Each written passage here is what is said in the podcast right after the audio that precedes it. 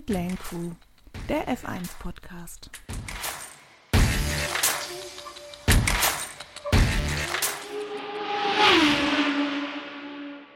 Hallo zusammen, willkommen zu einer neuen Folge von Pitlane Crew, eurem F1 Podcast, hier auf meinsportpodcast.de und natürlich auf allen anderen gängigen Podcast-Plattformen. Heute sind wir wieder in kleiner Runde für euch da. Zum einen ich, Rebecca, und äh, meine Co-Moderatorin Dani. Hi. Am vergangenen Wochenende stand jetzt das letzte Rennen der Formel 1-Saison 2023 an. Eine Saison mit ziemlich vielen Rennen, aber mit wenigen Siegern oder wenigen verschiedenen Siegern. Ja, Dani, wie ging es dir, als dann am Sonntag das letzte Rennen vorbei war? Warst du ein bisschen traurig oder eher froh, dass jetzt ein bisschen Pause ist? Wie ging es dir da? Also tatsächlich hatte ich diesmal so ein völlig anderes Feeling wie die ganzen Jahre zuvor. Und ich schaue ja schon ein paar Jahre Formel 1. Sonst bin ich mal total traurig und denke mir, oh nein, schon das letzte Rennen und was mache ich jetzt nur die nächsten Wochen und Monate? Und es ist die erste Saison, bei der ich wirklich sage, hm, eigentlich bin ich ganz froh, dass es jetzt rum ist, weil also ich liebe jedes Formel 1 Rennen, ich schaue total gerne Formel 1, versteht mich nicht falsch. Nur ich bin so ein bisschen müde, weil wir einfach jedes Rennen den gleichen Sieger haben oder zumindest das gleiche Team und bis auf die ganzen restlichen Plätze ist eh immer vorentschieden, wer gewinnt. Und alles weitere, was jetzt noch gekommen wäre, wäre eh klar, dass Verstappen gewinnt. Von daher bin ich nicht froh, dass ich Formel 1 nicht jetzt weiter gucken muss, weil ich keine Lust drauf habe, sondern einfach bin froh, dass es jetzt zu einem Ende gekommen ist, dass Verstappen seine Übersaison hatte und dass wir hoffentlich in drei Monaten die Karten komplett neu mischen können und neu durchstarten. Darauf freue ich mich, dass es einfach rum ist, Cut gezogen und wir harren jetzt der Dinge, die da kommen. Wie war es denn für dich? Du warst, glaube ich, ein bisschen traurig, habe ich schon äh, in unserem Geschreibsel so zwischendrin immer mal wieder rausgehört. Ja, ist halt irgendwie immer komisch. Jetzt seit März hat man halt, also ich, diese Saison war wirklich krass. Ich habe so viel auch um die Formel 1 rumgeplant am Wochenende, wenn halt irgendwie Rennen war. Ich meinte dann immer so, nee, ich kann erst ab 17 Uhr, wenn das durch ist. Ähm, du bist ja jetzt auch Moderator eines hocherfolgreichen ja, jetzt muss Formel 1 Podcasts. ja. ja, und irgendwie ist halt komisch zu wissen, dass jetzt nicht nur irgendwie drei oder vier Wochen Pause ist, sondern dass es halt um ist. Also fand dann schon so ein bisschen traurig. Dann in Abu Dhabi ist ja auch mal das Feuerwerk und so. Dachte ich schon so auch, bisschen schade ist es schon. Also ich kann verstehen, was du meinst. Ich hätte mich auch, zumindest was die Rennsiege angeht, ein bisschen über Abwechslung gefreut, die Saison. Aber ja, von mir aus hätten es jetzt auch noch zwei, drei Rennen sein können, aber jede Saison muss ja mal zu einem Ende kommen, kann ja nicht endlos weitergehen. So sieht's aus. Aber ganz kurzer Teaser an unsere Zuhörer. Die Saison ist vielleicht zu Ende, aber wir sind noch nicht am Ende. Ihr könnt euch jetzt auf jeden Fall darauf freuen, weil wir werden in zwei Wochen noch einen wunderbaren Saisonrückblick für euch aufnehmen. Deswegen werden wir auch diese Folge noch nicht versuchen, zu viel auf die vergangene Saison zurückzublicken, sondern wir konzentrieren uns jetzt nur auf dieses Rennen. Also seid nicht zu traurig. Wir sind in zwei Wochen wieder für euch da mit dem Saisonrückblick ja, auch wenn ich ein bisschen traurig war, dass die Saison zu Ende ist, ich muss sagen, das Rennen hat mich jetzt nicht so vom Hocker gehauen. Also es war jetzt kein spektakulärer Saisonabschluss, wie wir zum Beispiel 2021 hatten. Ja, war eher so ein bisschen vor sich hingeplätschert, fand ich, das Rennen. Du willst doch jetzt wohl nicht die überschaubare Spannung hier kritisieren. Ja. Nein. Ging mir aber ähnlich. Ich war auch nicht ganz so begeistert von diesem Rennen. Also, ja, aber womit willst du rechnen? P1 stand fest, P2 stand fest. Der, die Konstrukteursweltmeisterschaft ist schon seit Wochen entschieden. Alpha Tauri hat es trotzdem nicht davon abgehalten, nochmal Updates vor dem letzten Rennen zu bringen. Wobei man ja sagen muss, dass das Thema Konstrukteurs-WM so eins der Themen war, was am Wochenende noch Spannungen reingebracht hat, äh, würde ich sagen. Da haben ja Ferrari und Mercedes noch um Platz zwei gekämpft. Da geht es auch immer um ordentlich Kohle. Ich glaube, es wurde gesagt, so um die acht Millionen Euro kann der der eine Platz äh, an Unterschied reinbringen. Ja, da hat ja dann Ende des Rennens Leclerc auch noch den Chefstrategen rausgeholt und hat versucht, noch P2 für Ferrari zu sichern. Das hat ja dann am Ende nicht so richtig funktioniert. Um einen gewissen Teamchef zu zitieren, alles andere als P1 interessiert uns nicht. Ja. Ja, ich, ich denke, das sind einfach Punkte, auf die man sich dann fokussiert, weil der Sieg in der kompletten Saison so ja, fast schon uninteressant gewesen ist. Aber bei mir, muss ich ganz ehrlich sagen, erzeugt das jetzt nicht so viel Spannung, wenn es um Platz 2 und Platz 3 geht. Also ich glaube tatsächlich, dass das so ein bisschen ein Phänomen der Saison 2023 war, dass man versucht hat, über P2 und P3 einfach künstlich ein bisschen Spannung zu erzeugen. Also für mich ja, klar, man hat gesehen, dadurch, dass da jetzt ein bisschen rumtaktiert wurde, hat es schon in das Rennen selbst ein bisschen Spannung gebracht, aber ja, reißt mich jetzt auch nicht so vom Hocker. Also ich glaube halt für die Teams ist es schon wichtig, wie gesagt, da geht es halt um viel Geld. Ich glaube, da ist dann so in, bei den Teams direkt, die legen dann schon Wert darauf, auch wenn so ein Tote Wolf behauptet, äh, ihm wäre das ja alles komplett Schnuppe. Ja, jetzt für den Zuschauer ist es jetzt auch nicht der Peak an Spannung, der dadurch entsteht, da stimme ich dir schon zu. Apropos, lieber Tote Wolf, der durfte ja bei den äh, Rennkommissaren antanzen aufgrund seiner Äußerungen in Las Vegas. Ja, und der Ferrari-Chef doch auch, oder? Ja, genau. Der Frederik Vasseur, den haben sie auch antanzen lassen. Wobei es in beiden Fällen auch nur zu einer ja, Verwarnung gekommen ist. Der Toto hat sich dazu auch nochmal geäußert, so ein bisschen amüsiert, hat es dann indirekt ein bisschen kritisiert. Das wäre das zweite Mal in seinem Leben gewesen, dass er irgendwohin beordert worden wäre. Das letzte Mal war 1984 in der Schule. Da hört man ja dann doch schon deutlich raus, dass er ja, das ein bisschen lächerlich fand. Ja, ist ja auch, also, den wurde da, glaube ich, einfach dann nur mal auf die Finger gehauen und das war's da, ja. Wo wir gerade schon bei Teamchef sind, es war das Rennen von Franz Toast, das hat mich tatsächlich ein bisschen traurig gemacht. Ich mag den total gerne und ja, jetzt ist es rum für ihn.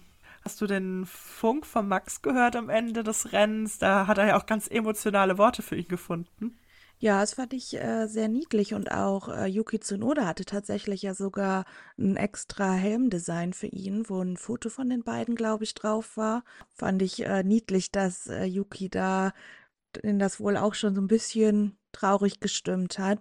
Also ist halt auch aus deutscher Sicht natürlich traurig jetzt schon wieder eine deutsche Größe, sage ich mal, die in der Formel 1 unterwegs war, die jetzt aufhört, äh, nach äh, Sebastian Vettel, der ja letzte Saison dann äh, aufgehört hat. Also ich fand es auch ein bisschen traurig, mochte den auch immer sehr gerne. Aber für jeden ist halt, glaube ich, irgendwann mal die Zeit, wo man sagt, jetzt reicht's. Ist denn schon ein Nachfolger benannt worden für den Franz Toast? Äh, ja, was ich mitgekriegt habe, ist, wird das der Laurent Mackies, der von Ferrari äh, dann jetzt bei Alpha Tauri der neue Teamchef wird. Ich glaube, ich weiß gerade gar nicht, Weißt du, was der bei Ferrari genau macht oder gemacht hat? Ja, der war in der Funktion des Sportdirektors dort. Also nicht Teamchef, sondern Sportdirektor. Aber passt ja eigentlich ganz gut, weil Alpha Tauri, die haben ja ihren Hauptsitz auch in Italien. Dann passt das wahrscheinlich für ihn ganz gut von einem italienischen Standort zum nächsten. Mal gucken. Und dann bekommt Alpha Tauri ja nächstes Jahr auch noch einen neuen Namen, nicht nur einen neuen Teamchef. Da ist ja die Woche ein bisschen was geleakt worden, was den Namen angeht. Ja, aber anscheinend ja noch nichts 100% offizielles. Also, so wie es aussieht, läuft es ja auf Racing Bulls hinaus. Das war jetzt das, was man so mitgekriegt hat. Also sehr orientiert auch am Hauptteam dann an Red Bull. Ja, ist jetzt nicht der kreativste Name, wenn es der wirklich werden sollte. Aber schlechter geht's auf jeden Fall auch. Wobei mir tatsächlich Toro Rosso eigentlich noch am besten gefallen hat von der Namensgebung. Ja, Schade. fand ich äh, auch eigentlich ganz cool. Was ich ganz lustig fand, es gab jetzt schon so die ersten Memes, dass Red Bull, also das Red Bull Hauptteam, heißt ja Red Bull, also Einzahl, haben auf ihrem Logo aber zwei Stiere. Und das Logo, was jetzt für den Namen Racing Bulls geleakt wurde, hat dann quasi im Namen die Mehrzahl, aber nur ein Stier auf dem Logo. So irgendwie haben sie da einmal die Zahlen verdreht, so sieht das aus. Ganz komisch. Bin schon gespannt, wann es dann da offizielle Informationen gibt. Ja, ich, ich würde vermuten, dass es irgendwann Anfang des neuen Jahres dann kommt. So, ich, ähm, ich weiß gar nicht, wann die neuen Autos dann vorgestellt werden. Ja, meistens so Anfang Februar, Mitte Februar, dass sie dann irgendwann Mitte Januar den Namen und das neue Branding bekannt geben, bevor es dann zu den Autovorstellungen geht. Aber letztendlich macht es ja auch nicht so einen krassen Unterschied, außer dass die Autos vielleicht eine andere Farbe haben und ein anderes Logo drauf ist. Aber mal gucken. Was mich noch interessieren würde, dass auch immer wieder in dem Zuge doch noch Hugo Boss mit ins Gespräch gebracht wird, dass die da irgendwie wohl Haupttitelsponsor werden. Bin mal gespannt, ob es dann wirklich Racing Bulls heißt oder Racing Bulls Hugo Boss, Hugo Boss Racing Bulls. Ja, wir werden es wahrscheinlich schon bald erfahren. Die bosshaften Racing Bulls. Oder? Oh Gott. Bitte nicht. Wir haben nur einen bosshaften Racing Bull und das ist Max Verstappen. Der hat schon wieder die Pole Position und den Sieg dieses Wochenende geholt. Ja, Passend hat, zum Abschluss. Hat irgendjemand mit was anderem gerechnet? Wohl eher nicht, ne? Also mhm. Leclerc war wieder ganz gut unterwegs, aber dass er dem die Pole wegnehmen konnte, daran habe ich dann ehrlich gesagt nicht so wirklich geglaubt. Im Endeffekt war das Ergebnis auch wieder nur ähm, sinnbildlich für die komplette Saison zusammengefasst. Also ja, das stimmt. Aber in der Quali Oscar Perstry P3. Das ist äh, lobend zu erwähnen. Natürlich, aber hast du überhaupt mitbekommen, dass der noch um seinen P3 zittern musste? Ja, weil es da, glaube ich, auch noch mal irgendwas mit Zeitstreichen oder irgendwie so gab, glaube ich, oder?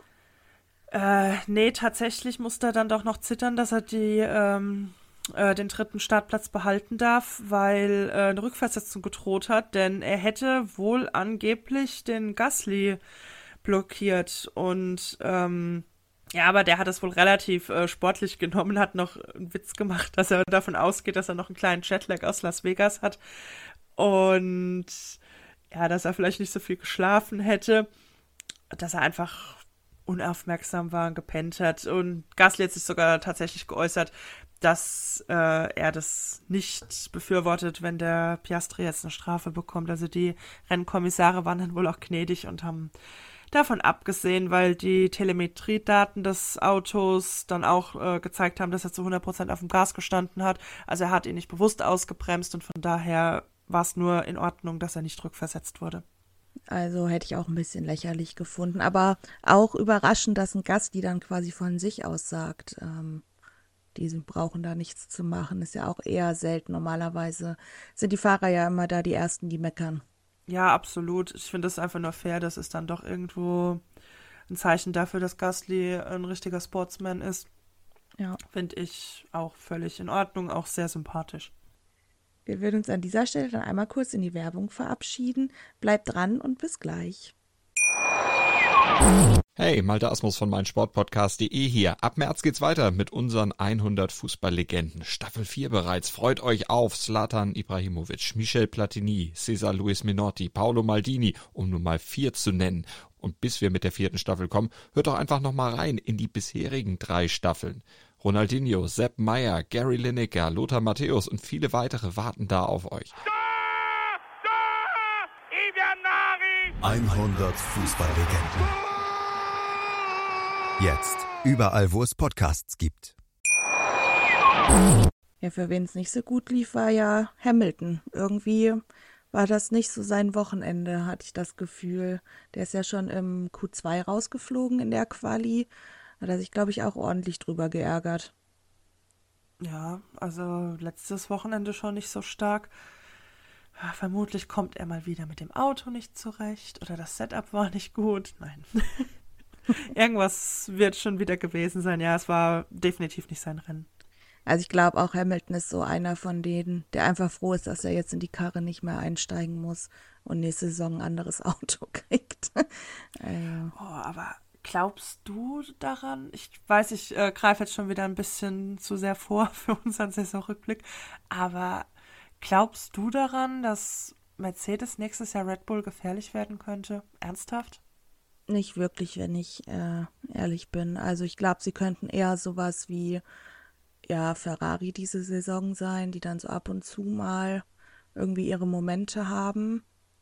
Aber ich glaube nicht, dass die, dass er so ein 2021 Revival droht. Also also ich habe die auch frühestens wieder mit neuem Motorenreglement auf dem Zettel stehen. Ich glaube nicht, dass sie die Lücke nächstes Jahr schon schließen können. Dafür gibt es andere die mehr Fortschritte gezeigt haben über die Saison. Also gerade zum Beispiel McLaren, die haben sich ja so unglaublich gesteigert über die Saison. Klar, die haben zwar noch sehr junge Fahrer. Norris leider auch im Qualifying wieder mit Fehlern. Ähm, wenn der jetzt einfach noch ein bisschen sicherer und fehlerfreier wird, wird das mal ein richtig guter Fahrer mit einem super Auto. Auf jeden Fall ähm, Garant für Siege und äh, Podien. Piastri, meiner Meinung nach, endlich mal wieder ein Rookie der eine sehr, sehr gute Saison hingelegt hat, der gezeigt hat, dass was Großes aus ihm werden kann. Also ich sage das extra, das, was aus ihm werden kann, nicht, dass er der nächste große äh, Fahrer hier wird, weil dafür ist es einfach noch zu früh, um da irgendwie wirklich zu urteilen. Aber er hat auf jeden Fall mit Leistung überzeugt diese Saison. Und ja, die sehe ich momentan wirklich so als ernstzunehmenden Gegner, wenn die Fahrer dann beide auf ein konstanteres Level rücken. Weil ein Max macht nahezu keine Fehler, dann musst du, wenn du gewinnen willst, auch keine Fehler machen. Ja, das stimmt. Also ich würde mich sehr freuen, wenn McLaren jetzt in der Winterpause mit dem neuen Auto schafft, noch einen Schritt nach vorne zu machen und noch näher an Red Bull ranzukommen oder vielleicht sogar halbwegs auf Augenhöhe zu sein. Ja, und dann ich sag's immer wieder gerne, vielleicht auch Lando endlich seinen ersten Sieg holt. Da bin ich ganz sicher davon überzeugt, dass das irgendwann noch passieren wird. Hoffen wir natürlich auch nächstes Jahr. Hoffen wir mal nicht, dass er seine Drohung wahr macht, dass er dann aufhört. Aber der größte Verlierer im Qualifying war ja wohl mal wieder der Sainz, oder? Ja, Katastrophe. Im Q1 da rausgeflogen. Ja, kann man nicht viel zu sagen, außer dass das nichts war. Ja, da, da gab es aber im Hintergrund noch so ein paar Dinge, die da passiert sind. Also einerseits, in Anführungszeichen, konnte er nichts dafür, dass er rausgeflogen ist. Also da muss man ihn jetzt wirklich mal ein bisschen in Schutz nehmen. Er, klar, er hat sein Auto mal wieder im Training weggeschmissen, was jetzt auch nicht so sonderlich dann für ihn spricht. Aber im Qualifying war wohl das Problem, dass sein Frontflügel irgendwie nicht so ganz äh, zu 100% in Schuss war und dass er als letztes Auto auf die Strecke gegangen ist. Also der hatte eigentlich überhaupt gar keine Zeit, großartig zu fahren und musste dann wirklich auf den letzten Drücker noch eine Zeit setzen. Und dann ist er natürlich total in den Verkehr gekommen, weil die ganzen Autos vor ihm waren. Bis dahin kann man wirklich sagen, okay, ihn trifft ja, in Anführungszeichen keine Schuld. Aber dann fing ja die Jammerei an. Er hat sich ja dann danach auch in, in den Interviews so platziert, dass Russell ihn bedrängt hätte. Der Russell hätte ihn quasi mit Dirty Air beworfen und ähm, dadurch hätte er dann keine gute Zeit setzen können. Witzigerweise hat man aber danach ausgewertet, dass er genau in den Kurven, in denen der Russell und wohl auch angeblich der Gasly ihn blockiert hätten, da war er am schnellsten und hat eigentlich sogar noch einen Vorteil gehabt durch den Windschatten. ja, der hat sich versucht, hat irgendwie schön zu reden. Also, ja, ist ein bisschen blöd gelaufen für ihn, aber er hat dann auch nicht das Optimum rausgeholt in der Runde, die er hatte. Ja, es war ja schon knapp. Er ist ja P16 und P15 hätte ihm ja erstmal gereicht zum Weiterkommen. Ja, hat irgendwie ein bisschen gepasst zu seiner Saison, wo er dann ja auch immer so Hoch und Tiefs hatte. Er war der einzige andere Fahrer von einem anderen Team, der einen Sieg holen konnte. Dann hat er ja doch die Chancen genutzt, wenn es mal eine Chance gab. Ja, das stimmt schon. Deswegen meine ich, er hatte so richtige Highlights, aber halt auch oft so ziemliche, ja, Lowlights auch genau im Gegensatz dazu. Definitiv, da bin ich absolut bei dir. Also ich finde ihn da tatsächlich sogar noch krasser als ein Paris mit seinen Spitzen und mit seinen Tiefs. Gefühlt switcht der von Wochenende zu Wochenende, von überragend guten Leistungen zu funktioniert gar nicht. Ja, Paris auch irgendwie dieses Wochenende in der Quali dann zumindest ja ins Q3 gekommen, aber dann nur P9, auch schon wieder nicht einer seiner Highlights, sage ich mal. Und ja, im Rennen ja dann auch nicht so super abgeliefert. Beziehungsweise war ganz gut vorne dabei, aber dann die Strafe, ja, war auch irgendwie jetzt nicht wieder so makellos. Ja, gut, kennen wir von Paris ja eigentlich auch nicht anders, oder? Ja, was ich tatsächlich überraschend fand, also er hat ja im Rennen eine Strafe gekriegt wegen einer Kollision mit Lando Norris, äh, wo die beiden sich in der Kurve bedrohlich nahe gekommen sind oder zu nah. Ähm, und hat dafür fünf Sekunden gekriegt und das hat ihm ja gar nicht gepasst. Also er hat sich da sehr unfair behandelt gefühlt und hat dann nach dem Rennen auch ordentlich seinem Ärger Luft gemacht am Funk. Und das fand ich für ihn eher ungewöhnlich, dass er da so wütend dann auch am Funk schon, äh, sage ich mal, seine, also so wütend unterwegs ist, äh, fand ich überraschend. Ja, der hat sich ganz schön Luft gemacht und hat sich darüber aufgeregt, dass die Rennkommissare ein Witz sind und deren Entscheidung.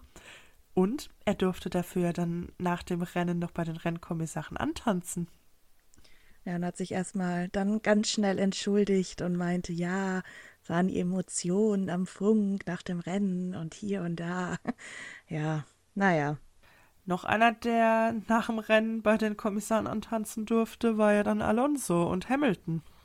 Hattest du das mitbekommen mit diesem He Break Tested Me? Ah, ja, stimmt, jetzt wo du es sagst, ich hatte es ehrlich gesagt gar nicht mehr so auf dem Schirm, aber ja, fand ich äh, auch ein bisschen schwierig schon, was da abgelaufen ist. Äh, Gab es jetzt noch irgendeine Strafe oder irgendeine Verwarnung im Nachhinein? Nee, tatsächlich gab es dann da wohl wirklich nur eine Verwarnung, also keine Strafe. Aber der ganze Vorfall in sich, da sind zwei uralte Hasen und Rennfüchse aufeinander getroffen. Der Hintergrund der ganzen Sache war ja, dass Alonso im Fight den Hamilton vorbeiziehen lassen wollte, um den DRS-Vorteil nutzen zu können. Aber der Hamilton hat da nicht mitgemacht und hat dann gefunkt, he break tested me, in der Hoffnung, dass der Alonso dann eine Strafe bekommt. Und die haben das auch dann wirklich danach untersucht, haben dann keine Strafe ausgesprochen. Und nach dem Rennen ist dann Alonso noch interviewt worden und meinte dann auch nur, Louis sei ja offensichtlich sehr clever und versteht den Sport wirklich gut, hat viel Erfahrung, aber ich habe mehr. ja, das klingt typisch nach Alonso, ja. Ja, also ich, er ist nicht mein Number One-Fahrer, aber irgendwie solche Aktionen machen ihn dann doch wieder irgendwie so ein bisschen sympathisch. Dass der das alles so mit Humor nimmt, dass er selbst irgendwo Witze darüber macht, dass er schon so ewig dabei ist und so mega viel Erfahrung hat. Ja, da finde ich ihn dann doch wieder ein bisschen sympathisch. Ja, das sind dann aber für mich auch die einzigen Momente, wo sowas wie Sympathie aufkommt. Ach, also ich persönlich muss wirklich sagen, ich fand ihn früher deutlich unangenehmer. Also mittlerweile, klar, nicht mein Lieblingsfahrer, aber ich finde ihn ganz okay mittlerweile. Ja. Liegt vielleicht auch daran, dass er nicht mehr so erfolgreich ist. ja, es kann gut sein, ja. Ja, dann noch ein Thema, was äh, ja im Rennen aufgekommen ist, da hatten wir ja gerade eben schon kurz drüber gesprochen, war das Thema mit der Konstrukteurs-WM und Ferrari und Mercedes und einem Leclerc, der ja auf P2 im Rennen unterwegs war. Der hat dann da zum Schluss, als die Strafe für Paris feststand, dann ja ein bisschen den Chefstrategen für Ferrari rausgeholt. Und sein Plan war nämlich, den Paris, der hinter ihm auf P3 lag, äh, vorbeizulassen, damit Paris eine so große Lücke rausfahren kann, dass ähm, Paris letztendlich auf P3 landet weil hinter Paris war George Russell im Mercedes. Und da war halt wichtig, dass Mercedes möglichst wenig Punkte einfährt. Und Leclercs Hoffnung war dann, dass Paris die fünf Sekunden rausfährt und Russell somit dann auf P4 bleibt und die Strafe quasi keinen Unterschied macht. Hat dann wirklich richtig abgebremst auf der Strecke, um Paris vorbeizuwinken und hat dann auch am Funk da irgendwie erklärt, was er jetzt vorhat fand ich schon witzig, dass er da während des Rennens noch irgendwie so einen Kopf für hat, sich dann da zu überlegen, wie sie am besten jetzt P2 holen. Aber das sieht man doch eigentlich mal wieder, dass er recht viel Rennintelligenz hat, dass er das wirklich so auf dem Schirm hat, dass er aktiv solche Situationen beeinflussen kann. Wäre dann jetzt eigentlich auch wieder Kritik Richtung Ferrari Box, dass die überhaupt sowas gar nicht beachten oder ihn da irgendwie nicht supporten, sondern dass er wirklich eigenmächtig solche Entscheidungen treffen muss. Nur, leider hat er den Plan nur so zu 50 Prozent ausgeführt. Da hat ihn auch Red Bull, meiner Meinung nach völlig unnötig, kritisiert, weil er zwar den Perez vorbeigelassen hat, aber eigentlich hätte er dann ja im Umkehrschluss auch den Russell noch ein bisschen ausbremsen müssen. Aber das hat er jetzt nicht so gemacht. Also Ja, ich glaube, er wollte Ja. dann auch nicht die Gefahr laufen, dass ein Russell ihn dann auch noch überholt, was ja Natürlich. dann auch vielleicht die Gefahr gewesen wäre. Also, ja, fand ich schon irgendwie ganz lustig. Hat letztendlich nichts gebracht für Ferrari, aber ja, war schon irgendwie überraschend. Ich glaube, so hatten wir das jetzt auch schon länger nicht mehr, dass ein Fahrer dann selber angefangen hat, den Job des Teams zu machen. Ja, und somit haben wir dann Mercedes auf dem zweiten Platz in der Konstrukteurs-WM und nicht Ferrari. Man könnte jetzt natürlich auch sagen, Leclerc hat alles gegeben, hat P2 rausgefahren. Sainz war dann derjenige, der es hätte noch beeinflussen können, aber ja, er war nicht da, wenn man ihn gebraucht hat. Ja, der hat ja dann auch komischerweise ein DNF gehabt. Also irgendwie, das war auch ganz kurios. Ist dann da irgendwie in der letzten Runde in die Box gefahren und ist dann aber, hat das Rennen nicht beendet. Weißt du, was da los war? Nee, leider auch nicht. Da ist auch nicht wirklich was bekannt gegeben worden, meine ich. Also ich finde es auch komisch, weil er wird in der Wertung trotzdem auf P18 geführt, noch vor Bottas und äh, Magnussen, weil die beiden überrundet wurden. Ja, aber war irgendwie sehr kurios, irgendwie wieder so ein nicht Beenden des Rennens, was man fast nicht mitgekriegt hätte. Wie bei Sargent letztens. Ja, oder Ocon hatte das doch auch mal, wo der an das Rennen nicht beendet hat und keiner hat es mitgekriegt. Ja, also irgendwie ein bisschen kurios. Ich dachte noch so, hä, was fährt er denn jetzt in der letzten Runde oder vorletzten Runde noch an die Box? So wollen die jetzt irgendwie nochmal die schnellste Rennrunde holen. Das hat aber hätte auch gar keinen Sinn gemacht.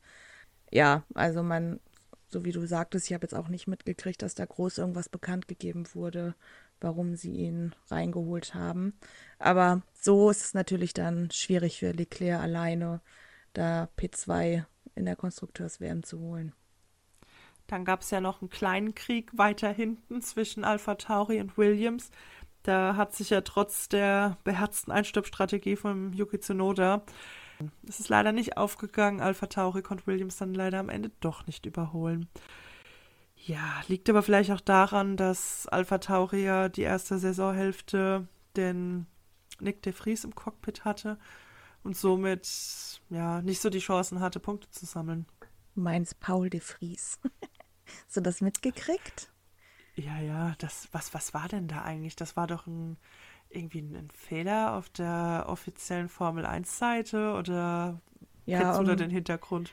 Genau weiß ich es auch nicht. Es war nur irgendwie, dass da halt, ich glaube, irgendwie die Übersicht über die ganzen Fahrer halt, also die Fahrer-WM-Wertung gezeigt wurde. Und da stand er dann als Paul de Vries drin. Keine Ahnung, wie das passieren kann, aber ja, das war schon, äh, hat wieder ordentlich für Memes und ähnliches auf Social Media gesorgt. Er wurde ja auch mit einem ganz anderen Team angezeigt. Ja, und auch mit der falschen Länderflagge, glaube ich. Also alles, was schief laufen konnte, ist da irgendwie schief gelaufen. Ich weiß es auch nicht. Es hat die Social-Media-Welt auf jeden Fall wieder aufgewühlt. Ja, die haben sich direkt drauf gestürzt, alle. Was man auch nicht vergessen darf, wo wir ja gerade den Tsunoda erwähnt haben, er hat seine ersten Führungsrunden auf seinem Konto verbuchen können und ist dann somit sogar, ich gehe davon aus, dass, es, dass das der Grund ist, Driver of the Day geworden. Yay. Und er war der zweite Japaner, der das überhaupt geschafft hat, mal in der Formel 1 äh, ganz vorne bei einem Rennen wegzufahren. Also war jetzt in dem Rennen weniger die Superleistung von ihm, als mehr die Tatsache, dass sie ihn halt ha ewig haben fahren lassen. Aber es ist halt trotzdem für einen Fahrer bestimmt mal ganz cool, das Rennen anzuführen, auch wenn man jetzt weiß, dass man nicht wirklich eine Chance auf den Sieg hat. Ja, die hatten wohl versucht, in der Strategieabteilung das über einen Stopper irgendwie nach Hause zu holen, dass er genug Punkte bekommt, weil er hat ja wirklich echt ein richtig gutes Qualifying gehabt. Das war wohl auch sein bisher bestes Qualifying-Ergebnis. Und da hatten die wohl auch gehofft, dass das irgendwie dann aufgeht. Ist aber ja leider nicht so aufgegangen. Schade. Da war Franz äh, Trost ja auch sehr, sehr sauer. Also ich weiß nicht, ob du das Interview gesehen hast mit ihm, aber er hat sich tierisch geärgert im Interview nach dem Rennen, dass jetzt beim letzten Rennen, wo er Teamchef ist, sie so die Strategie verkacken oder so hat er, glaube ich, gesagt.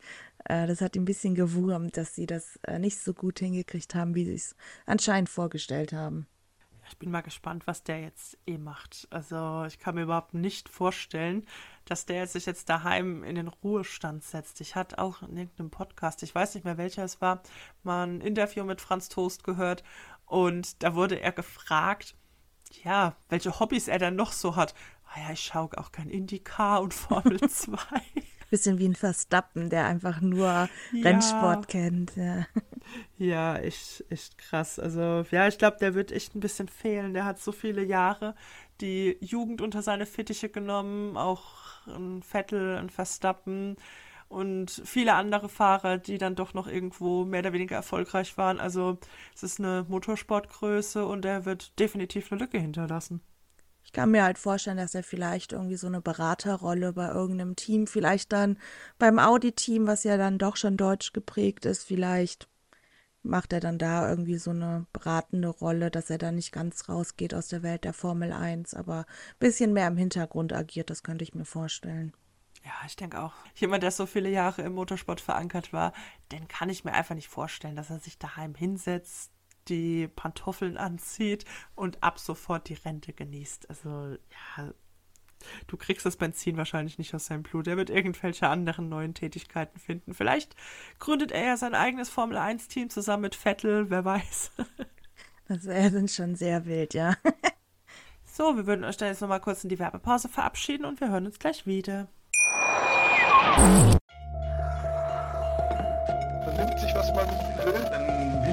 Gerüchte entstanden. Fast nichts davon stimmt. Tatort Sport. Wenn Sporthelden zu Tätern oder Opfern werden, ermittelt Malte Asmus auf meinsportpodcast.de. Folge dem True Crime Podcast, denn manchmal ist Sport tatsächlich Mord. Nicht nur für Sportfans. So, da sind wir auch schon wieder zurück für euch. Hast du mitbekommen, dass der Verstappen ja mal richtig uneigennützig im Rennen gewesen ist gegenüber seinem Teamkollegen?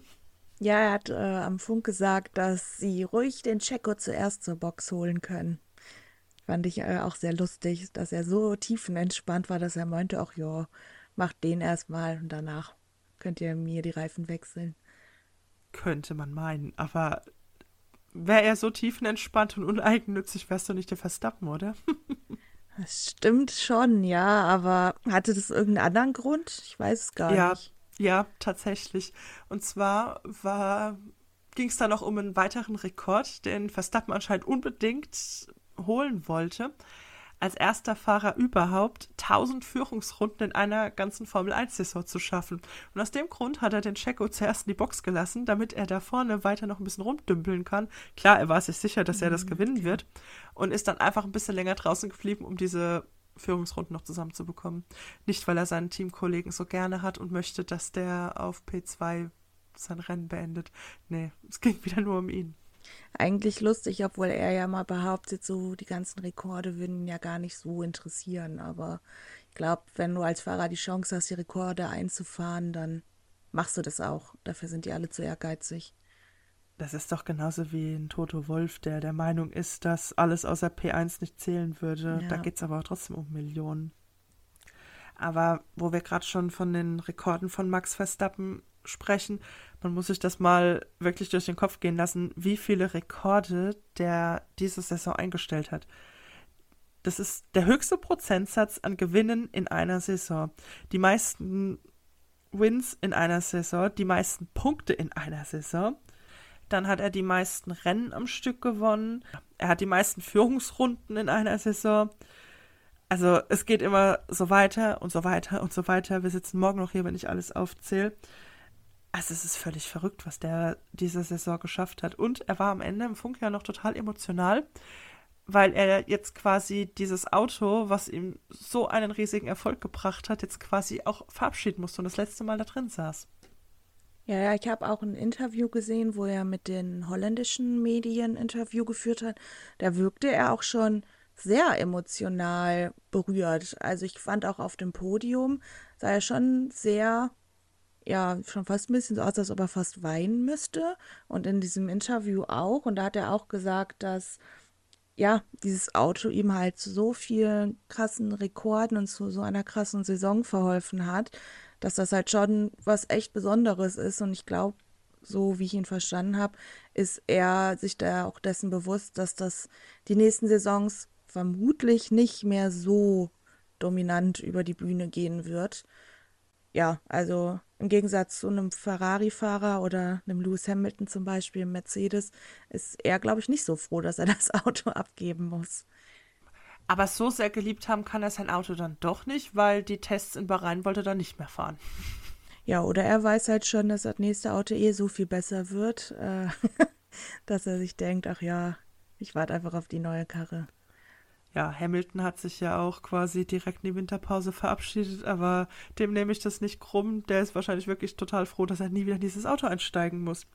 Da gab es doch auch schon letztes Jahr bei diesen, äh, weiß nicht, ob ihr das kennt, diese Lollipop-Cartoons. Äh, da war, kannst du dich daran erinnern, dieses Video?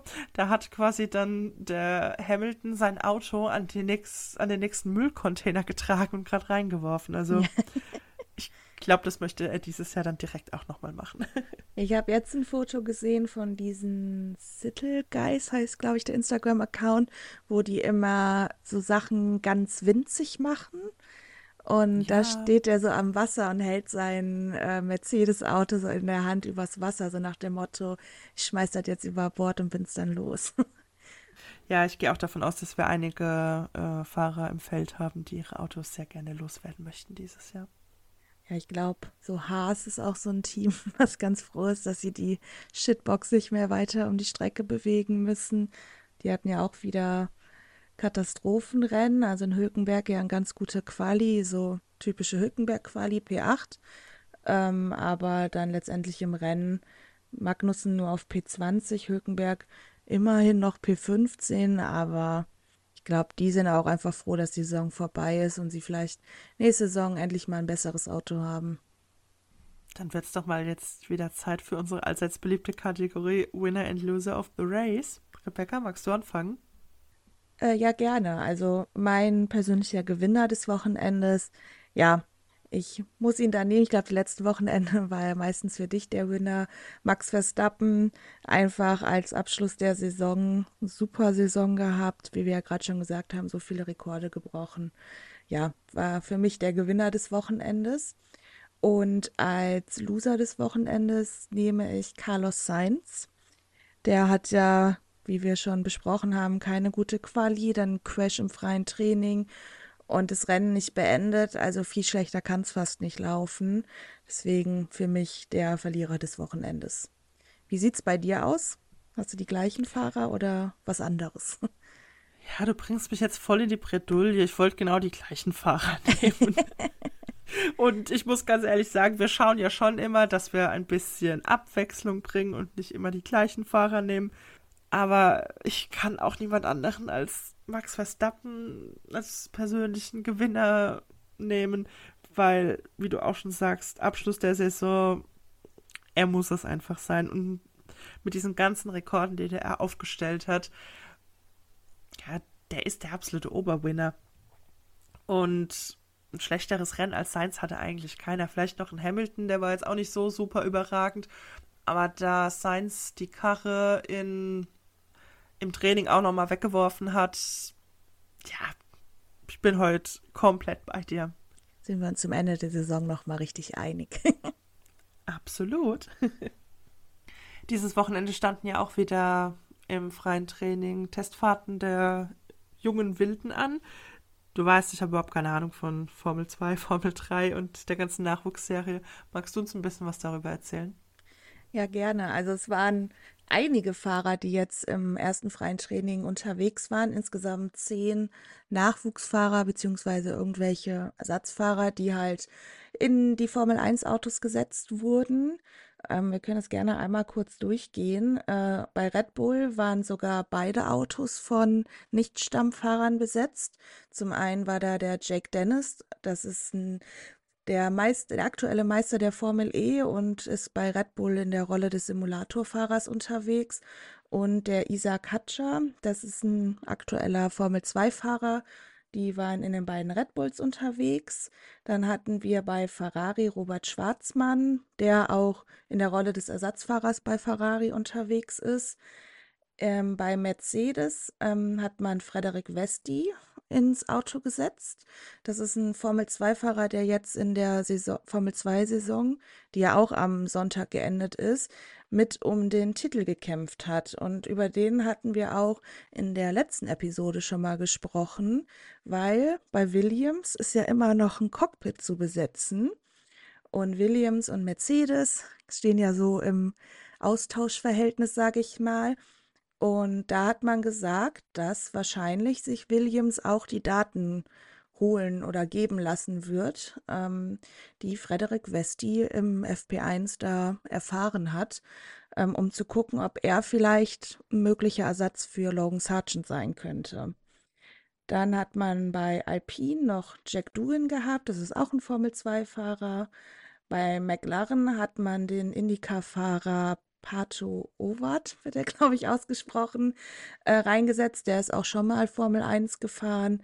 Ähm, genau, den wollte man einfach ein bisschen Erfahrung sammeln lassen. Bei Haas war Oliver Berman, auch ein Formel 2-Fahrer. Und bei Alfa Romeo war Theo Poucher. Das ist ja auch ein Name, den man vielleicht kennt, auch wenn man sich mit der Formel 2 nicht so viel beschäftigt. Der war nämlich mit Frederik Vesti zusammen einer der Piloten, die um die Formel 2 Weltmeisterschaft äh, gekämpft hat. Und an der Stelle Glückwunsch an ihn. Er hat es am Wochenende auch gepackt, sich den Titel in seiner dritten Formel 2 Saison dann zu holen und ist der neu gekürte Formel 2 Weltmeister geworden. Dann haben wir noch zwei äh, junge Fahrer, die unterwegs waren. Einmal Felipe Drugovic bei Aston Martin und noch Zach O'Sullivan bei Williams ja, auch beide, der eine Reservefahrer bei Aston Martin, der andere Formel 3 Fahrer. Insgesamt waren es aber typische, ja, ich sag mal Young Driver, die im Formel 1 Training unterwegs waren. Keiner so richtig krass rausgestochen. Am ehesten vielleicht noch ein Drukovic, der sogar auf P2 das Training beenden konnte. Oder ein Schwarzmann auf P8, der sehr, sehr dicht, ich glaube nur irgendwie, ja, 0,1 Sekunden oder so hinter Sainz war. Ansonsten haben sie sich alle eher so ab P12 rumgetummelt und haben da halt ihre Erfahrungen im Formel 1 Auto gesammelt. Vielen Dank, Rebecca, für deine ganz ausführliche Schilderung der Test-Sessions. Du weißt ja, das ist einfach nicht meine Kategorie. Was allerdings meine Kategorie ist, sind Formel-1-Fahrer und Gerüchte. ähm, lass uns, doch, uns doch nochmal über den Sargent sprechen. Also, ja, James Vowles lässt sich mit der Entscheidung noch ein bisschen Zeit. Aber hast du den Funkspruch mitbekommen, den er bei Sargent abgesetzt hat am Ende des Rennens? Nee, tatsächlich nicht. Was hat er gesagt? Also er hat äh, ihm wohl gesagt, dass sein Beitrag dieses Jahr exzellent war, dass es wirklich ein stolzer Moment gewesen wäre, dass er während der Saison so gewachsen ist. Und er freut sich auf den gemeinsamen Winter und viele weitere. Hm. Ja, okay. Das klingt ja eigentlich doch schon recht eindeutig, ja. Ja, und er wurde dann tatsächlich in einem Interview danach nochmal darauf angesprochen, weil das klingt schon sehr eindeutig. Aber da hat er dann wohl schon ziemlich zurückgerudert und hat dann quasi so auf die ganzen Jahre angespielt, die man ja so zusammen verbracht hat und dass er immer ein Teil quasi von Williams bleibt und dass man Anzeichen sehen würde, dass er tut, was das Team braucht, um den Sitz zu behalten, aber dass sie aktuell noch nicht in der Position wären, da irgendwas zu bestätigen. Komisch, ja. oder? Also ich finde es halt eh seltsam, ne? Also wenn er sich sicher wäre, dass er ihn haben will, warum hat es dann noch nicht gesagt? Und ich hatte auch in einem Interview vor dem Wochenende, da wurde er halt nochmal gefragt, was denn jetzt ist. Und da meinte er auch, er lässt sich Zeit mit der Entscheidung, weil es ja auch um die Zukunft von einem jungen Fahrer geht und er das nicht überhastet machen will. Also es kann noch vielleicht sogar Wochen dauern, bis wir da erfahren, wer da neben Alex Album im Williams sitzen wird. Ich muss sagen, auch wenn ich ihn ja oft kritisiert habe, ich würde es ihm schon gönnen, dass er noch eine Saison als Chance kriegt. Und wenn er sich so weiterentwickelt, wie er es ja im Moment macht, könnte ich mir schon vorstellen, dass da auch mehr Souveränität und Konstanz reinkommt und er dann auch bessere Ergebnisse einfangen kann. Da bin ich absolut bei dir und eigentlich habe ich den Vauls immer dafür geschätzt, dass er mit der ganzen Thematik ganz anders umgegangen ist wie Steiner damals mit der ganzen Mick-Aktion. Nur mittlerweile, wenn du ja auch sagst, dass er sagt, dass es da schließlich um die Zukunft von einem jungen Fahrer geht, wäre es dann aber nicht einfach fair, relativ zeitnah mit offenen Karten zu spielen und nicht so ewig zu warten, weil wir sind jetzt fast im Winter. Auch in anderen Rennserien haben die Teams ihre Cockpits besetzt. Also er hängt ja dann komplett in der Luft und was wird er nächstes Jahr machen? Irgendwo hoffen, dass er noch einen Job als Zweitfahrer bekommt, dass eventuell neben Toto Wolf noch die andere Seite frei ist, dass er sich dann da quasi Mick und auf der anderen Seite den Logan hinsetzen kann. Ja, ich, ich weiß auch nicht, worauf die noch warten. Die Saison ist jetzt beendet. Ähm, es gibt keine neuen Rennen mehr, in denen er irgendwie jetzt noch mit neuen Erkenntnissen überzeugen könnte. Ja, finde ich irgendwie nicht so fair ihm gegenüber dann. Weil, wenn du es noch nicht bestätigst, dann signalisierst du ja auch, dass du mit deiner Entscheidung einfach äh, nicht sicher bist. Ja, tut mir echt leid, dann auch für ihn, dass er da so ewig lang warten muss. Das war mit Mick letztes Jahr schon ziemlich bescheuert gelaufen. Und jetzt widerfährt dem Sergeant genau das gleiche Schicksal. Ich fände es auch in Ordnung, wenn er einfach noch eine weitere Saison bekommt. Es gibt nun mal Fahrer, die brauchen vielleicht einfach ein bisschen länger, um anzukommen und um weniger Fehler zu machen. Es ist nicht jeder ein Piastri, es ist nicht jeder ein Leclerc, der sich sofort in ein Auto setzt, funktioniert und da wirklich gute Ergebnisse erzielen kann. Manche brauchen einfach ein bisschen länger und da fände ich es nur fair, wenn man ihm schon ein Cockpit gibt, dass man ihm auch zumindest mal zwei Jahre die Chance gibt, sich zu beweisen. Wenn er immer noch so viel Mist baut nächstes Jahr, dann kann man immer noch sagen, hey, ja, ist halt nicht. Ja, also ich kann mir halt vorstellen, dass der intern halt schon noch mehr Informationen an ihn rangetragen wird, als man natürlich jetzt so als Außenstehender mitkriegt. Vielleicht war da von Anfang an irgendwie, wenn du nicht den Vertrag als Stammfahrer kriegst, dann bist du halt irgendwie der Dritte oder so. Also dass ihm da schon eine feste quasi Option, wenn sie ihn nicht als ja, Stammfahrer neben angeboten haben. Aber ich finde es auch so jetzt so weit nach der Saison, das dann erst zu machen, ja, ich finde es auch irgendwie blöd. Also irgendwann sollte ja für die Saison auch mal ein Abschluss sein und man sollte irgendwie, alle sollten wissen, was jetzt die nächste Saison ansteht. Das so rauszuzögern, finde ich auch nicht optimal. Ähm, ja, ich wüsste halt auch nicht, welchen Vorteil sie mit einem Westi haben. Also der ist zwar jetzt auch kein schlechter Fahrer, aber bei dem besteht ja genauso die Gefahr, dass er das Auto wegschmeißt. Und bei einem Sergeant sieht man zumindest, dass er jetzt schon Fortschritte macht. Aber einfach mal abwarten. Ich äh, würde eigentlich so vom Gefühl sagen, sie behalten Sargent.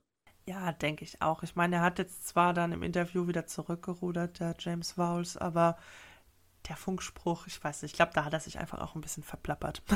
ja, kann ich mir auch gut vorstellen. Mal gucken. Ja, vielleicht wissen wir ja in zwei Wochen schon etwas mehr, wenn es um unseren Saisonrückblick geht. Wir werden euch dann natürlich auch mit den neuesten Informationen versorgen.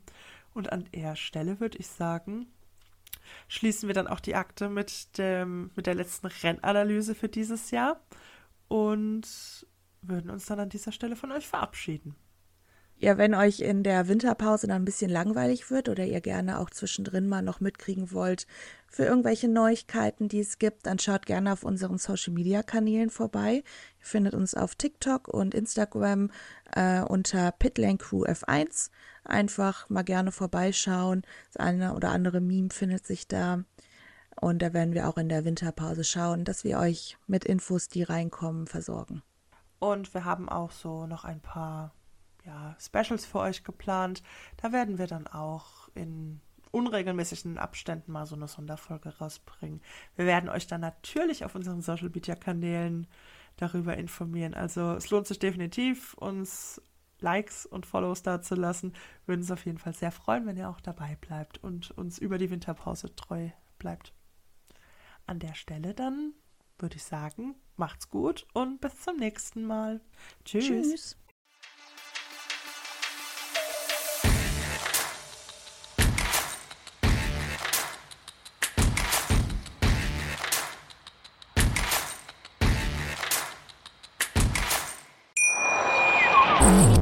Baut man eine harmonische Beziehung zu seinem Hund auf? Puh, gar nicht so leicht. Und deshalb frage ich nach, wie es anderen Hundeeltern gelingt, beziehungsweise wie die daran arbeiten.